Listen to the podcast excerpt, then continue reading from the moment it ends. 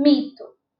As evidências encontradas até agora nos fazem compreender que, aparentemente, os fatores de risco para o adoecimento por Covid-19 entre as pessoas que vivem com HIV, como a presença de doenças crônicas, são os mesmos da população geral. Assim, o fato de viver com HIV sob tratamento adequado não deve ser um motivo adicional de preocupação nem de tranquilidade frente à pandemia de coronavírus.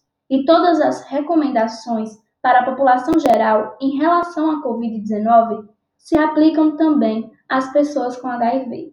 Fonte: médico infectologista formado pela Faculdade de Medicina da USP, Rico Vasconcelos, junho de 2020.